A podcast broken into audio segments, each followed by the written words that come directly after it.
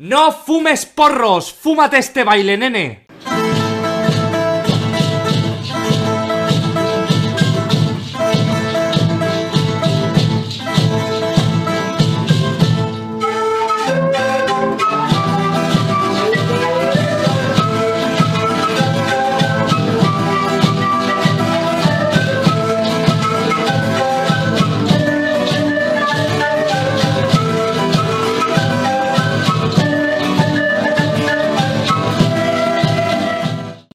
Buenas noches, muchas gracias.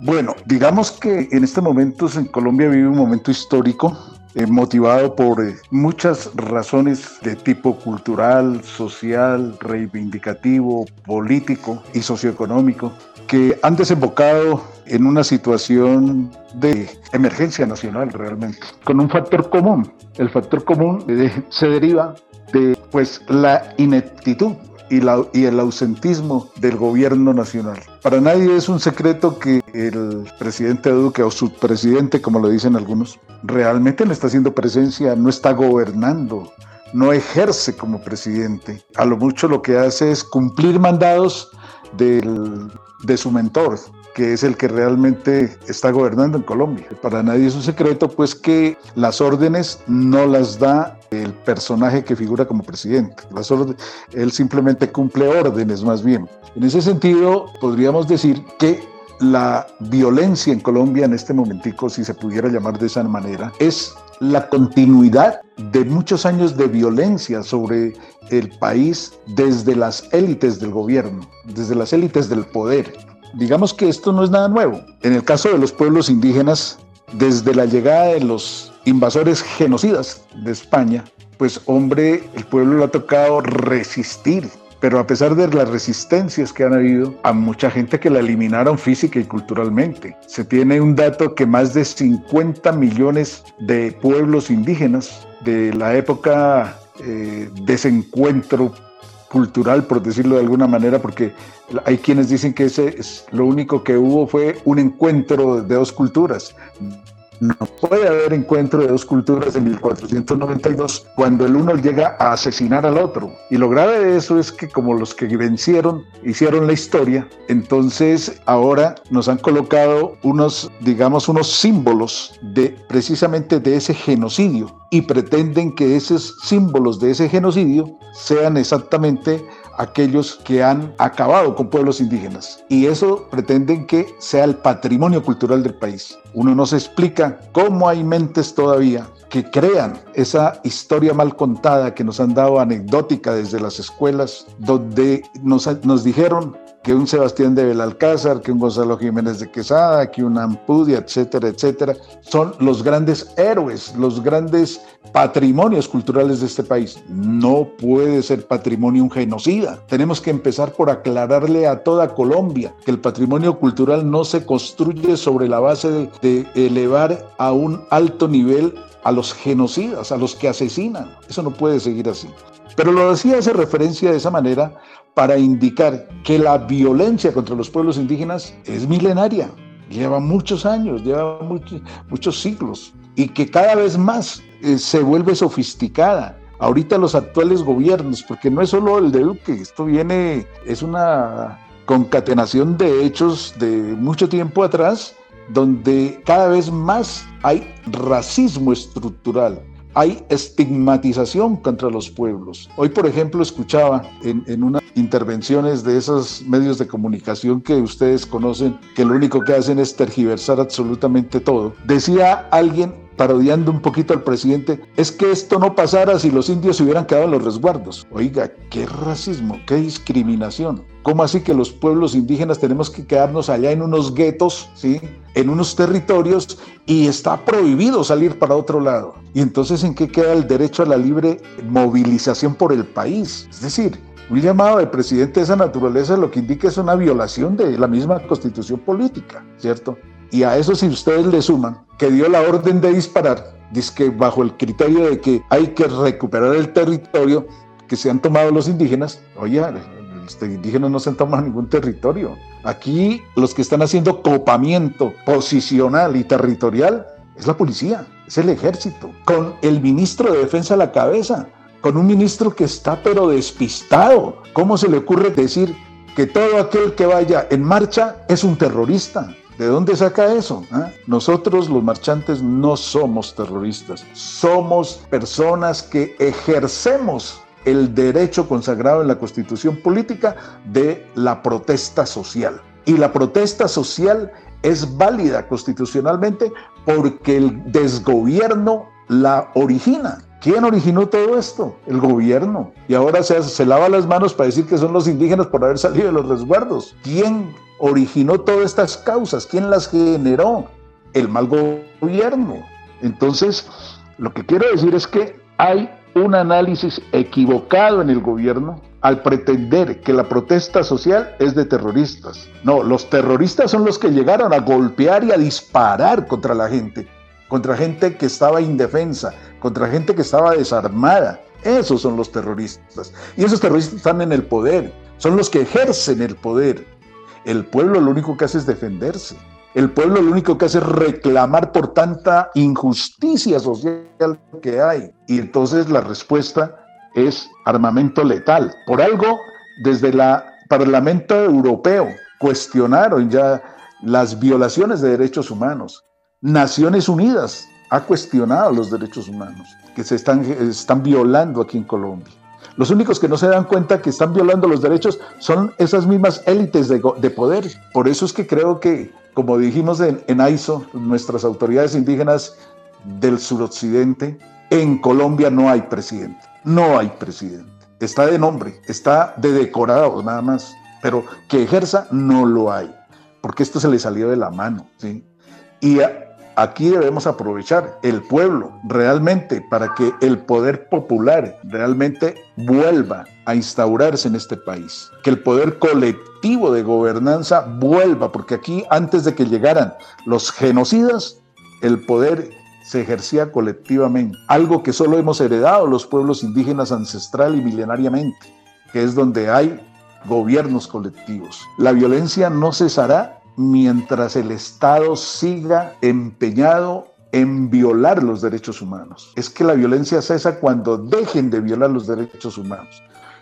el pueblo solamente estamos ejerciendo la protesta social, un derecho constitucional que no requiere permiso, como equivocadamente un tribunal administrativo de Cundinamarca pretendió frenar el paro nacional diciendo que no había permiso. ¿Quién ha dicho que, para protestar al, que, el, al gobierno contra el cual se va a protestar va a dar permiso? O hay que pedirle permiso. No, hay mucha jurisprudencia en torno de eso. La protesta social no requiere permiso. La protesta social es un derecho. Y el violentamiento que se hace desde el gobierno está rayando no solo en la violación de derechos humanos, sino que además está, dándosele un tratamiento de guerra. Están disparando armas letales, están con tanquetas. Nuestro pueblo, por ejemplo, las autoridades ISO en este momento están en la Universidad del Valle recogidos. ¿Por qué? Porque está la gente reivindicando los derechos de los pueblos, pero no solo de los pueblos indígenas, que esto hay que aclararlo. Esta es un paro nacional, esto no es una minga indígena nada más, es un paro nacional donde están todos los sectores sociales afectados por este desgobierno que existe en el país. Es un paro nacional donde hay maestros, donde hay indígenas, donde hay afrodescendientes, donde hay campesinos, donde hay estudiantes, donde hay mestizos, donde hay toda la población afectada, para que el gobierno venga a decir ahorita que es que es un problema de los, de los indígenas que se salen del resguardo. Eso es la dimensión de ese tipo de gobernantes que no saben ni siquiera dónde están parados. Muchísimas gracias, doctor. De verdad que es muy importante y fundamental que, que, una figura como lo son ustedes, los invitados de nuestro podcast de hoy, pues hagan sus intervenciones con ese tipo de contundencia y de, de firmeza frente a los argumentos que se dan. Reitero que para nosotros, para todo el equipo del podcast, para los compañeros que estamos ahorita y para los que no, es un honor completamente contar con la presencia de ustedes y a partir de eso también es muy importante y es muy valioso ver la unión que se ha generado, ver la unión que hay del pueblo ahora gracias a, no solo a la minga, sino también al arte y la cultura. Entonces, con base a eso y con base a todos los acontecimientos que hemos visto, ya sea por las redes sociales o por los medios de comunicación. Me gustaría que eh, mi, compañera Manuela formulara a continuación la pregunta número 6. Te escuchamos, Manu. Sí, hola. Esta pregunta va dirigida al doctor Astrual. Eh, dice, ¿qué monumentos derrumbaron la minga de acuerdo a los acontecimientos históricos? Bueno, hay una cosa que hay que aclarar. Nosotros, eh, Movimiento de Autoridades Indígenas del Suroccidente, AISON, tenemos un ejercicio territorial que se llama la Marcha de las Autoridades por los Territorios. Esa marcha de autoridades tiene como finalidad fortalecernos internamente, pero también proyectar nuestras acciones interna y externamente. En, en, el, en el marco de, esas, de, de esa marcha y en el marco de la reivindicación de la memoria histórica de nuestros pueblos se empieza por la estatua de Sebastián de Belalcázar en Popayán, que es derribada precisamente como uno de los símbolos del genocidio. El problema a veces se mira de una, de una, con una simplicidad enorme, ¿no? Por ejemplo, escuchaba a unos funcionarios de, la alcaldía de Popayán, decía, es que eh, eh, los de AISO se convirtieron en tumba estatuas. No, señores, nosotros no somos tumba estatuas. Nosotros lo que hacemos es una justicia histórica, simbólica, contra esa simbología de genocidio de nuestros pueblos. Estamos es haciendo una pedagogía al pueblo colombiano para decirle, miren a ver allá donde ustedes están, qué símbolos que van en contra de su naturaleza, que van en contra de su cultura, que van en contra de su cosmovisión, les han construido los poderosos de este país, las élites del poder. En el caso de Popayán, por ejemplo, existe una pirámide ancestral que es sagrada. Ahí hay un cementerio que la conocen como el morro. ¿Y qué hicieron entonces los, los, los señores de las élites de gobierno acá, de las élites del poder. Lo que hicieron es que por allá en los años 30 y 40 se hizo un cabildo abierto para plantear qué imagen se colocaba para dar simbología a este territorio. Y se ganó que debería ir era el cacique Payán. Y claro, a las élites del poder no les gustó, embolataron la cosa y se trajeron como simbología a Sebastián de Belalcázar. ¿Pero por qué? Porque a es algunos criollos que no sé por qué les encanta decir que son descendientes de España, cuando de España llegaron genocidas, llegaron delincuentes, llegaron criminales. Yo me sentiría terriblemente ser descendiente de esa, de esa cantidad de gente delincuente que nos llegó acá. ¿Cómo se van a sentir orgullosos de eso? Yo me siento mucho más orgulloso de ser indígena. ¿Por qué? Porque en ese cementerio sagrado, en esa pirámide, ¿qué, mensaje quisieron hablar? Pues si ponían al cacique Payán, era como decir, oiga, nos están recordando la naturaleza indígena que tenemos en la ciudad y eso no lo vamos a permitir y por eso montaron a Sebastián de Belalcázar como una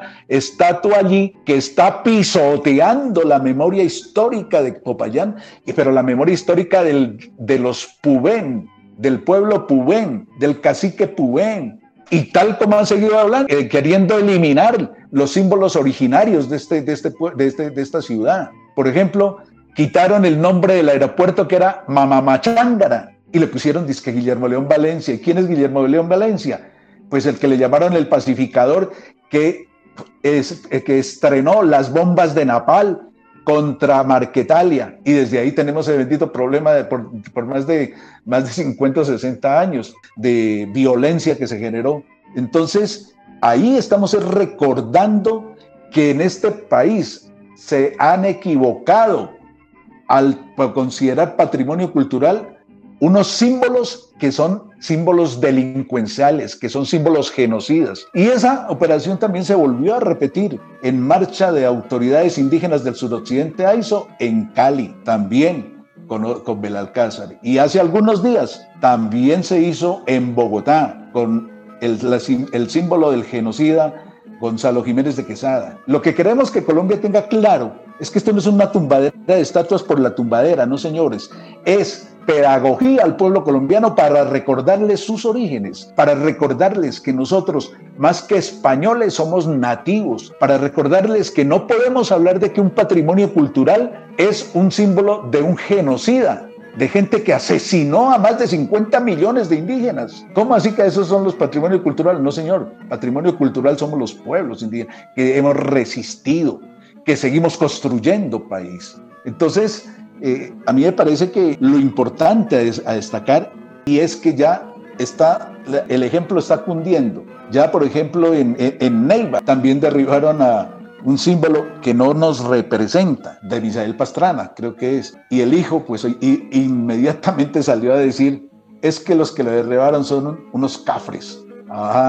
o sea que los símbolos estos que no nos representan son la buena gente. Y los que reclamamos por no tener representatividad ahí somos unos cafres y unos vándalos. No, señores, los pueblos indígenas somos los que hemos logrado que esto, antes de que existiera el Estado colombiano, ya existíamos, ya teníamos gobierno propio, ya teníamos instituciones propias, pero ese genocidio nos hizo retroceder. Y ahora avanzamos con la fuerza de la gente en AISO y en las demás organizaciones de pueblos indígenas, demás movimientos indígenas, para recuperar la historia, para decir que los pueblos indígenas tenemos dignidad, para decirle al gobierno y a todos aquellos que repudian a los pueblos indígenas decirles que los indígenas no, hemos, no estamos acabados. No nos han logrado exterminar y no lo van a lograr, porque somos los que tenemos la gran posibilidad de encaminar este país por unos senderos diferentes. Aquí no vamos a quedarnos en el cuento de las frases de cajón,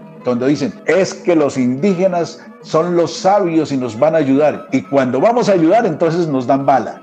Es que los indígenas son los que mejor han cultivado y conservado el bosque, la selva, y por eso tenemos oxígeno y tenemos salud los demás, las demás personas del planeta.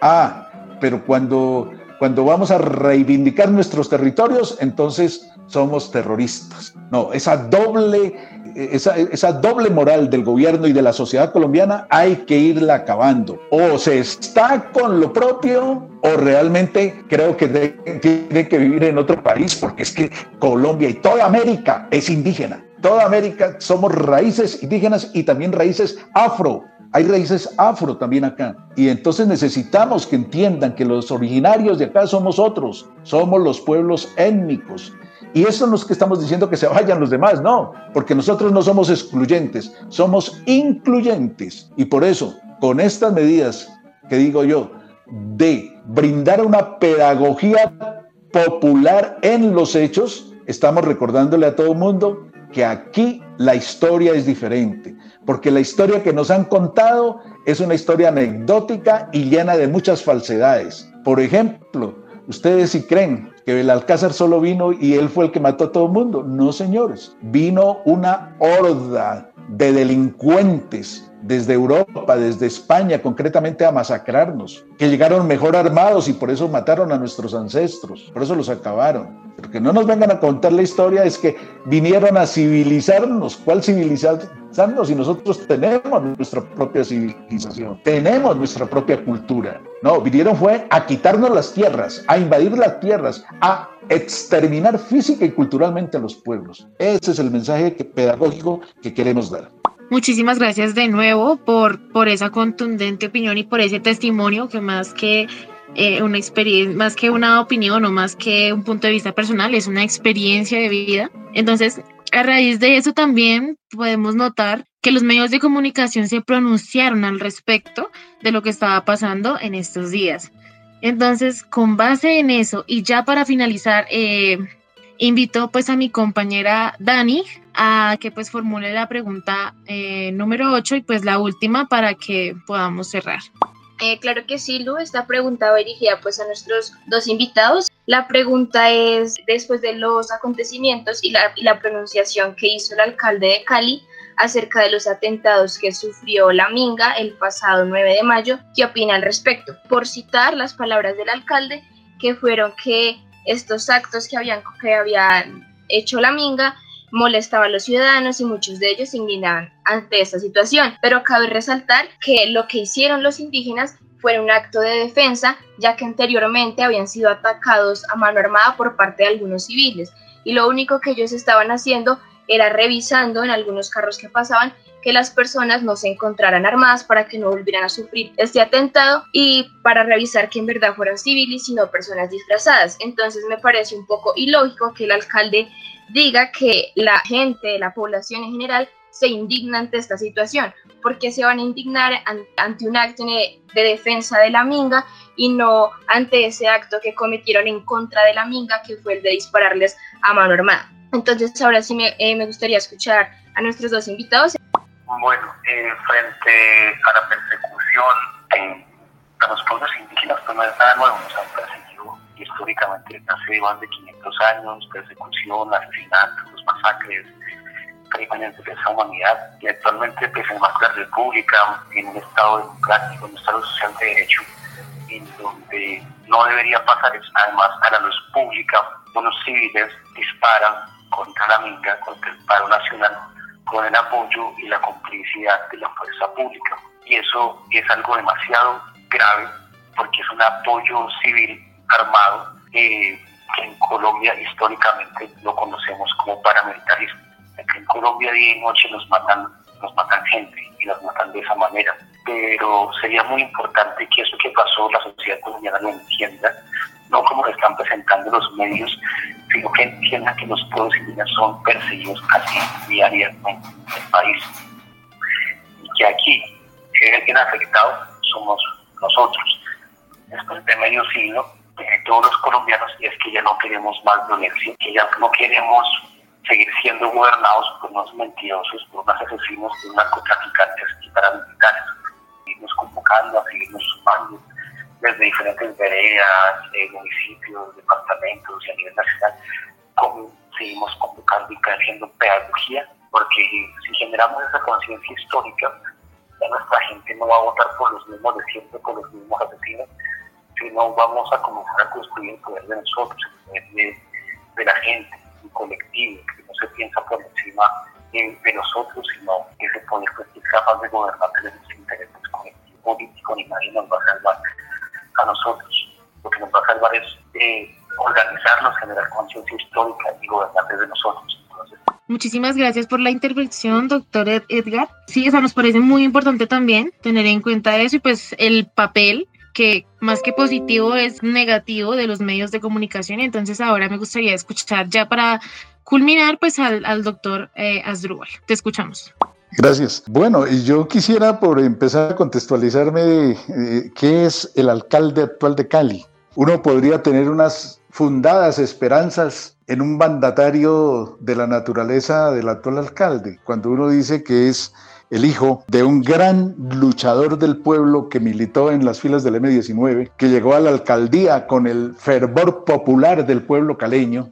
Y entonces uno dice, pues un personaje así debe tener una formación política muy cercana a las reivindicaciones populares. Pero también allí viene otro, un contrasentido que encuentro, y es que eh, digo, bueno, con esa formación, con ese origen, hombre, habrían muchas buenas garantías para el pueblo caleño. Pero después me pongo a pensar, y es que no fue un secreto para nadie, porque hasta los mismos medios de comunicación lo dieron a entender, que llegó el presidente Duque y le dijo, señor, aquí voy a mandar yo y aquí en adelante manda el, general Zapateiro. Y entonces usted queda relegado de su mandato realmente de, de alcalde. Y entonces él le dicen, alguien le preguntaba en un medio, le decía, oiga, ¿y usted dónde estaba cuando estaban tomando esas reuniones? Que, que, que, llegó el general Zapateiro y asumió todo esto, ¿usted por qué no asistió a esa reunión?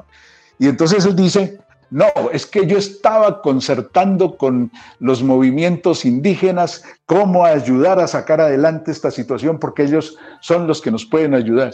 Póngamele cuidado a lo que acabo de, mencionar y después sale, después de que lo prácticamente lo relevan, le quitan el poder, de que está investido popularmente, que yo no entiendo cómo un alcalde que está investido por, por un poder popular se, deje mangonear de esa manera y sale todo, escúcheme la palabra, sale todo culillado a decir, ah, es que los indígenas que han causado el problema son los que vinieron los del Cauca. Ah, y estaba buscando soluciones con él, pero después de que lo relevaron del poder, entonces ahora son ellos los el problema. Hombre, hay que tener coherencia política y este alcalde no la tiene. Queda uno con la sensación de que es simplemente una persona que actúa según el oportunismo y conveniencia del momento. Pero bueno, algún día se presentarán a otras elecciones y esperamos que el pueblo tenga claridad sobre este tipo de personajes, ¿sí? Que según como les convenga, muestran la cara. Creo yo que no le ha ayudado mucho a, esta, a, la situación que se vive en Cali realmente. Creo que no le ha ayudado mucho, no ha sido de gran ayuda. Pienso más bien que los sectores, diversos sectores sociales de Cali han dado muchas más pautas para que esto se pueda, se pueda solucionar o, o, o, se pueda avanzar en concertaciones que realmente favorezcan los intereses del pueblo, no los intereses de los poderosos, porque ahí es donde está el problema, ¿no? a quién es que le está sirviendo él en este momentico. Ahí dejo como un interrogante para que miremos a ver, si, porque según la conveniencia de él, entonces habrá que uno mirar esa conveniencia para dónde va. Pero el llamado, yo me sumo al llamado que hace el compañero Edgar, en el sentido de que, hombre, hay que continuar avanzando, hay que continuar despertando, hay que continuar luchando, hay que continuar empoderándose de la situación y por tanto como pueblo, tener claridad que no son los mesías los que nos van a salvar. No, solo el pueblo salva al pueblo, como lo he expresado. Y eso es la gran realidad que nos debe conjuntar a todos. Si nos unimos, más allá de las diferencias culturales, sociales, políticas, económicas que tengamos, si nos unimos en beneficio de los intereses genuinos del pueblo colombiano, creo que podremos salir adelante. Pero esa, esa, esa situación de salir adelante también está signada por una razón específica y es que en adelante en este país ya no podrán seguir impunemente avanzando con el proceso de fascistización que se ha venido dando. Porque para nadie es un secreto que este gobierno es narcoparacofascista. Y entonces, eh, un gobierno de esa catadura, pues hombre, no va a entender ni querer entender cuáles son las propuestas sociales, cuáles son los intereses sociales que debe, a, los que hay que apuntarle. No, un gobierno de esa naturaleza lo que interesa es saber hacer reformas tributarias para ver cuánta plata más le queda a los ricos cuánta impuesto más le metemos a los pobres. Eso, eso, y él pensó que porque estábamos en pandemia, el pueblo iba a agachar la cabeza y no iba a, revir, no iba a, no iba a, a ser contestatario. Pues se equivocó, se equivocó. Y ahora andan desesperados queriendo remediar la situación y como dijo alguien, Uribe queriéndonos salvar de Uribe. Vaya contradicción de este país. Pero eso ya no va a ocurrir. El pueblo cada vez más abre los ojos. El pueblo cada vez más se quita esa venda con la que nos han trabajado por siempre. El pueblo cada vez más está en un camino que ya no tiene retorno. El camino que no tiene retorno es que los que nos han gobernado por siempre, los que nos han abusado por siempre, ya no pasarán más. Muchísimas gracias por su asistencia, de verdad, para nosotros es muy, muy especial. También como un, honor tenerlos acá porque pues una cosa es verlos en la lucha y otra cosa es escucharlos y, tenerlos tan cerca pero a la vez eh, tan lejos al otro lado de una pantalla. A ustedes, muchas gracias y que tengan buena noche. A luchar para avanzar. Reitero de nuevo el agradecimiento al doctor Edgar, al doctor Asdrúbal y, a Dianita, que pues nuestra periodista invitada que pues ya no está en este momento. Entonces, gracias y pues eh, que tengan muy buena noche y muy buen resto de semana. Buenas noches. Bueno, mis queridos oyentes, ustedes ahora lo saben, ustedes lo escucharon, palabras textuales de nuestros invitados especiales que conforman uno de los movimientos indígenas de nuestro país y uno de los más importantes. Muchísimas gracias por sintonizarnos nuevamente y muchas gracias a nuestros invitados de las AISO por brindarnos de su valioso tiempo en este espacio y compartirnos sus experiencias. No olviden seguirnos en nuestras redes, estamos en Facebook como El Platanal Podcast, en Instagram como arroba El Platanal Podcast, en Spotify y en Twitter como arroba El Platanal guion bajo. Este fue otro episodio creado con mucho gusto desde El Platanal. ¡Qué gonorrea! Me despido y hasta la próxima queridos oyentes. Jesucristo, gracias por el vídeo de hoy. Te quiero, nene, coño.